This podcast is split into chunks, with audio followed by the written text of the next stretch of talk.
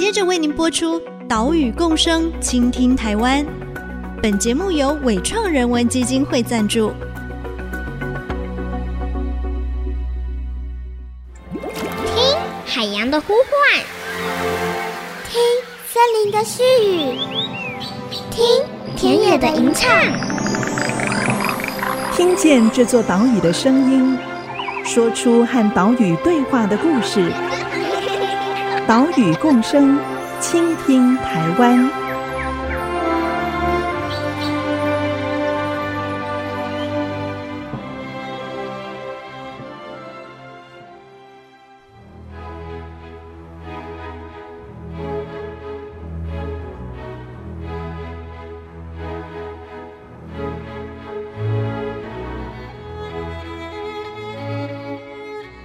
Hello，大家好，欢迎收听《岛屿共生，倾听台湾》，我是袁长杰。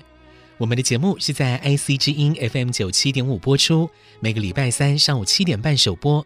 另外，你在 Apple Podcast、Google Podcast 还有 Spotify 也都听得到节目。诶，使用这些线上平台的朋友，请赶快订阅节目哦。台湾四面环海，海洋资源是得天独厚，也造就了很多沿海社区的发展。不过呢，因为环境变迁、海岸海洋资源超限利用，还有呢产业结构改变、渔村人口外移老化，这些问题都让渔村面临到许多挑战。为了修补我们跟海洋的关系，从二零一九年开始，新北市的卯澳、宜兰县的东澳，还有澎湖县的菜园这三个渔村社区开始推动台湾里海计划。希望可以达到人跟海共生共荣的愿景。究竟这个台湾里海计划是如何执行的呢？三年多来又有哪一些成果呢？现在就让台湾海洋大学的肖尧人副教授来告诉你。今天我们以电话 call out 的方式连线台湾海洋大学应用经济研究所的副教授肖尧人老师。老师您好。主持人长姐早，老师是台湾里海这个计划的总主持人啊。不过关于里海啊，可能有一些听众朋友听到里海这个词会觉得嗯比较陌生一点啊。先请老师跟大家说明一下，到底什么是里海呢？啊，好，里海它其实是发了国际间在讲沙托亚马里山，好，然后它是在生物多样性的一个大会里面，那他们在探讨。呃，里山，然后到里海的这样的一个过程，然后所以衍生出里海。嗯嗯，所以里海思考的就是人跟海之间的关系喽。对，其实台湾在讲这个里海，嗯，如果讲的太学术，一般民众可能不一定能够那么的友善的了解。嗯，那如果我们我们来讲个例子啊，就是说，其实日本他们有个案子，就是在工业发展的时候，那原本是在养殖牡蛎的地方。那因为河川的污染，因为重工业的污染，所以导致这个牡蛎的养殖产生了红牡蛎的事件。嗯，呃，这边有个主角叫做仲土先生哦，那他就是觉得说，呃，我们的牡蛎产业帮我们的渔村养了好多的人，创造很多的就业机会。那为什么不是我们渔民所造成的问题，而却要我们渔村的渔民要去承担这样的一个后果？那所以仲土先生他就是不断去跟政府沟通，然后也做了很多的努力。那包括他在日本做一个最主要的事情，就是带很多的渔民去山上种树，最主要就是希望从森林、河川到海边这个生态系统能够恢复到原本那个样子。那改变回来之后，他发现年轻人回来了，然后他的牡蛎产业又回来了，然后很多的就业机会就在这个地方。对，那如果台湾我们来看哦，台湾有一个呃很像的一个故事，就在新竹的香山。嗯，他在民国七十三年，就是我们讲竹科在发展之前，其实大约有一百多户的牡蛎养殖。那后来也确实也是因为工业的发展，然后导致一些污染源。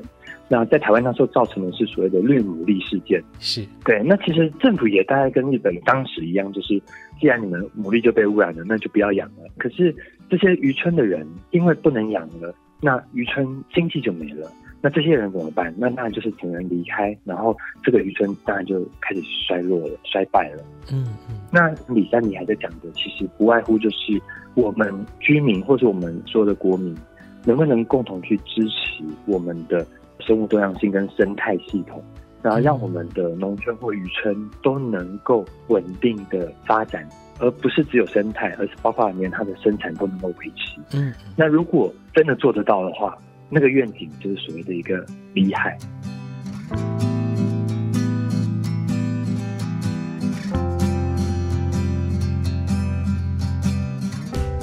所谓的里海，强调的是人跟海的结合。人类呢，是有智慧的来管理海洋资源。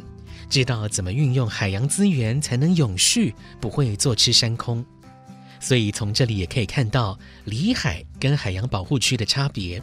严格的海洋保护区是禁止捕捞的，但是里海强调的是永续利用。台湾里海计划是农委会水产试验所推动的计划。那为什么当初会推行这个计划呢？其实农委会它是在二零一八年开始在推国土生态保育绿色网络计划。好，那这个计划它其实是希望能够跨政府部门，然后跟不同的权益关系人来共同辅导，就是从浅山平原到海岸社区这个过程当中，他希望的是能够促进在地的实务工作者，然后还包括就是社区。哦，还包括像有些在花东的话，它可能是部落的组织，或者是一些绿色企业等等的政府部门，它能够变成是一个知识交流的一个伙伴关系。嗯，那最主要当然是要协助在地的居民去保全或者是活用沿海生态系统，来增加社区的韧性。是，那是如何从国土生态绿网计划进展到台湾里海呢？对这个部分的话，我们其实。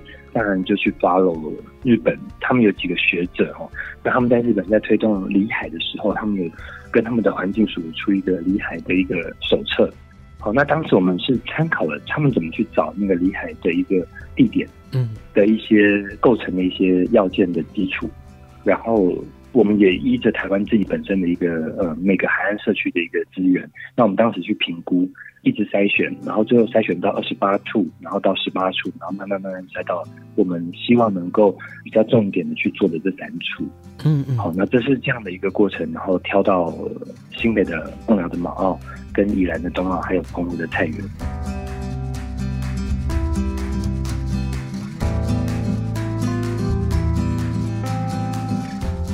在计划当中，水试所先盘点出二十八个里海潜力场域。进行田野调查，发现了一些海岸渔村具备了里海的基本条件。最后挑选出新北市卯澳、宜兰县东澳，还有澎湖县菜园这三个社区来推行离海行动。你是不是会好奇，为什么最后是这三个社区入选呢？其实台湾的渔村，我们当时盘点大概六百多个，嗯，但是要操作离海，其实当然我们讲的。它本身自己的渔业的行为、生产的这个部分，应该还是要蛮明确的。好，那另外一个就是社区的组织，然后跟他们在地的一些我们讲的生态系统构成的要素。所以我们当时找了毛澳，最主要是因为他们的生产很特别，他们是用海南海女，他们是人自己下去在湾澳里面去采捕石花菜或者是一些贝类，然后一些藻类。对，那这样的一个生产模式，其实，在台湾算是特殊，就是至少保存到现在啊。虽然北海岸都有，不过马澳那个地方，呃，它当然有很多的自然条件，包括三条溪流的注入，哦，那所以说它是一个深川海的一个概念基地了。好，那像东澳的话，它的渔业最主要是以定制渔业为主，是，他们是透过定制网去捕捞洄游性的一些鱼类。好，那东澳湾它本身也是有保护区，然后也是一个很天然的一个湾澳。好，然后也是有东澳北溪注入，好，那那我们当时在沟通的时候，也是有考量到他们整个社区的一个空间跟环境的一些差异性。嗯，那澎湖的菜园它主要就是养牡蛎，那旁边周遭也是有湿地等等的一些呃生态的一些环境。嗯，那所以我们是希望能够挑有一些差异性，但是他们的自然资源也是有他们的被重要性。的一些场域，嗯，我们最后把它筛选出来是这三个。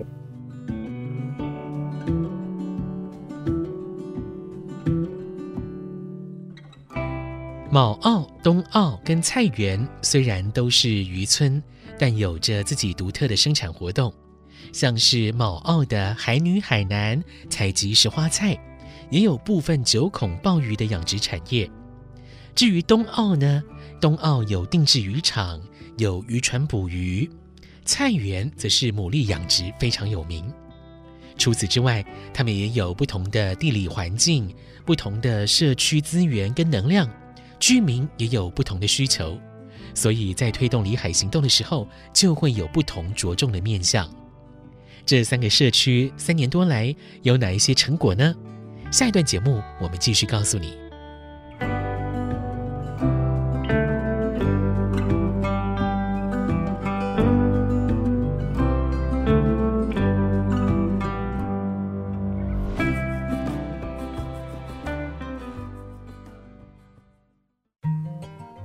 如果因为我们做了很多的记录，也可以让很多的研究人来帮忙我们去找问题是什么的话，那不是更好吗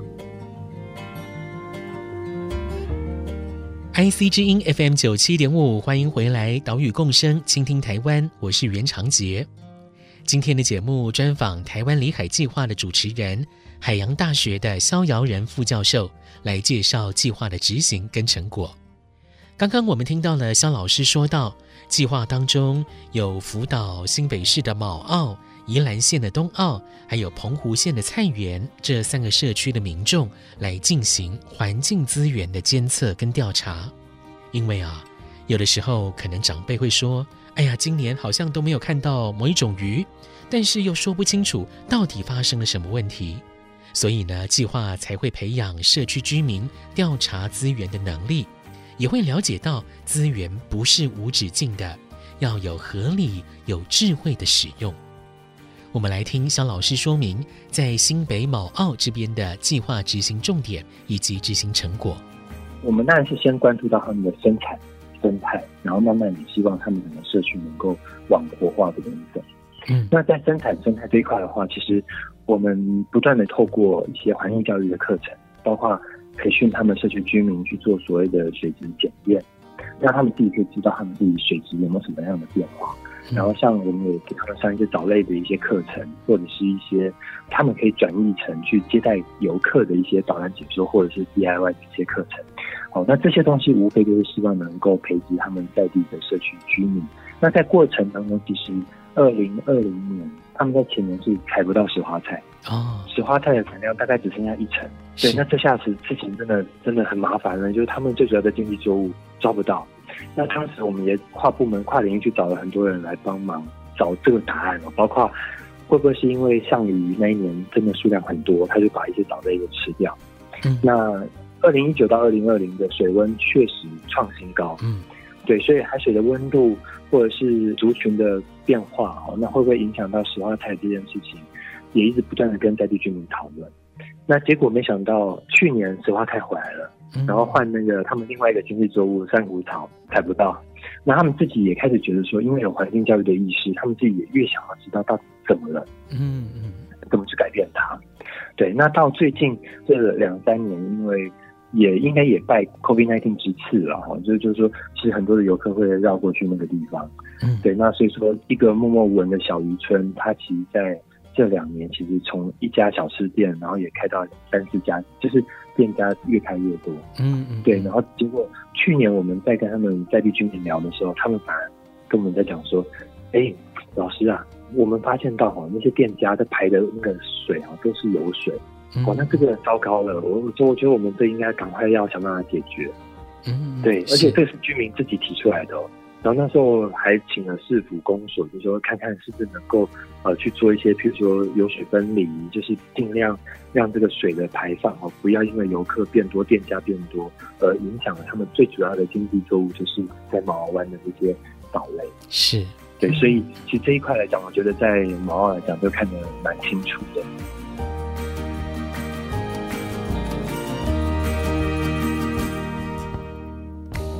在卯澳这里。台湾里海团队不只邀请居民来进行水质、珊瑚监测，也推动生态产业人才培力，将社区原本就很有特色的海女海南文化，结合传统的采集知识，还有环境教育课程里面学到的内容，转变成最有特色的旅游体验活动。希望说，让已经有很多观光客造访的卯澳，走出属于自己的里海之路。而在宜兰县的东澳呢，东澳又是怎么做的呢？我们也是透过一些环境教育的课程跟公民科学的一些培育的课程。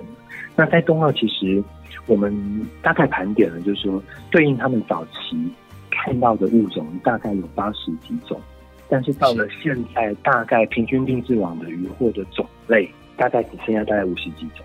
嗯嗯，是，就是说穿了，大概有三十种已经是几乎看不到。嗯，那所以说，这个对他们自己来讲，就是说。我们从他们自己口语在讲的，然后陪他们社区的居民，然后让它变成是比较科学的、有记录的，去记录到到底这些物种的变化。那这个东西其实我们在培植社区也是社区他们居民他们自己，呃，包括定置网业者，然后他们就自己去记录。嗯，好，那我们也因为去记录它有多少种语种，然后我们也把这鱼种帮他们去做设计，把它放在那个社区的呃活动中心，或者包括很多游客来也可以看到，到底东澳这边的鱼种有哪些。嗯，好，那但是我们的目的当然是希望说，这些鱼种它它还是要能够在啊，我们不希望说它一直慢慢的有一些消失。对，是。那冬奥它另外一个问题是秘境哦，其实秘境跟苏花改通车，这个真的是让这个当地呃也面临到很多的问题。当然好的就是说游客很多，然后这两年多来，我想独木舟业者也是从个位数也是到了十几家的业者。对，所以这个东西其实对于在整个发展上来讲。如果对地方产业能够发展，我觉得都是正面看待。嗯，那但是我会去关注到到底对于环境的影响是多少。好，那我们希望，我们希望其实对东澳来讲，我们去培育他们社区的居民去往那个保护区去做所谓的生态旅游。这边我们是目前在这边在努力的哈，就是说我们自己过程中其实是有开始在培育在地的居民去做水下的记录。嗯嗯，居民他们会自己跟潜水老师下水，然后去。记录它底下的，譬如说物种，然后珊瑚礁的状况，去把他们的海底的地形地貌去把它做一个记录。那这个过程，当然我们希望是培植社区自己本身能够有了解自己社区的自然资源的一个能力。嗯、那另外，那可能需要去讨论，就是未来如果真的想要去发展观光的话，那我们也希望是在有社区共识的基础之下，有一个总量的管制。我觉得这个未来当然是希望能够往这方向去走。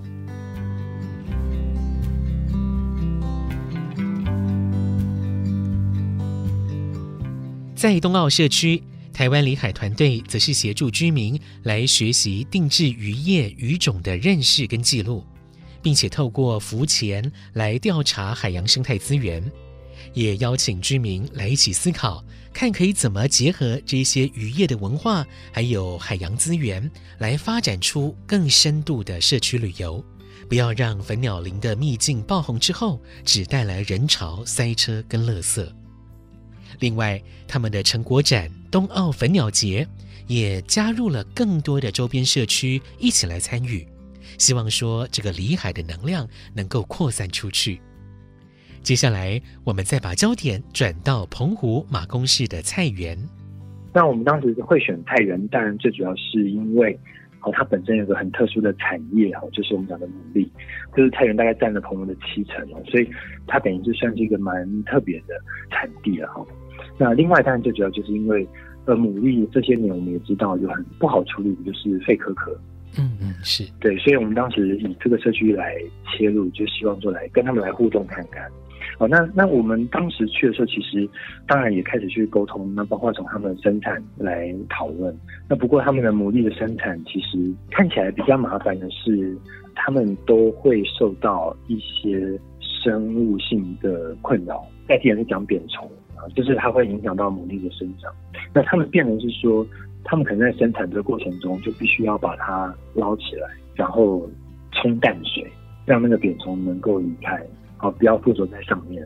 那这个东西当然对他们来讲就 就真的呃很痛苦。就是说，我的养殖其实在离岛本来成本就高，然后我的养殖过程又需要这么费力的话，其实对他们来讲就很痛苦。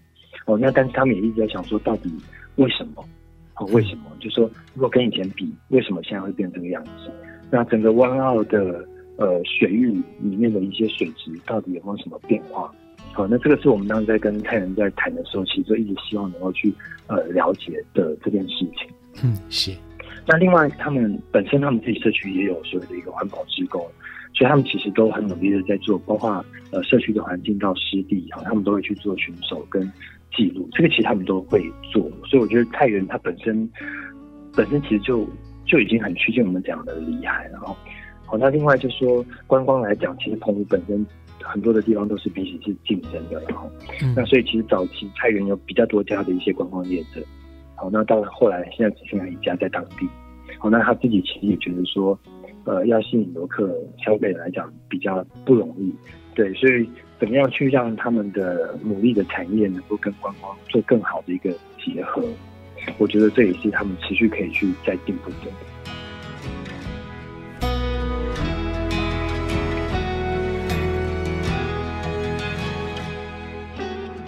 原本菜园社区就有很充沛的能量，在台湾里海计划中就加入了湿地潮间带的观察、珊瑚礁检测，跟居民一起来认识周遭环境跟资源。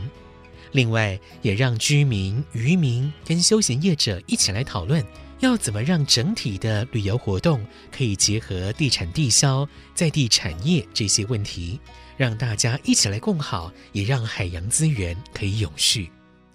因为疫情的关系哦，所以今天的节目就只透过电话专访的方式，请萧尧人老师口头介绍台湾里海计划。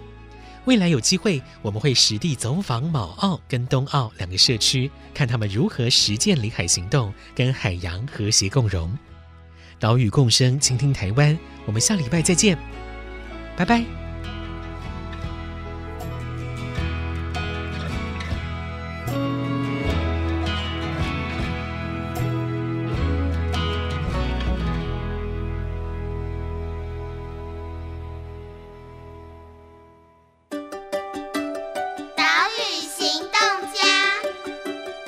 是台湾海洋大学萧尧人副教授。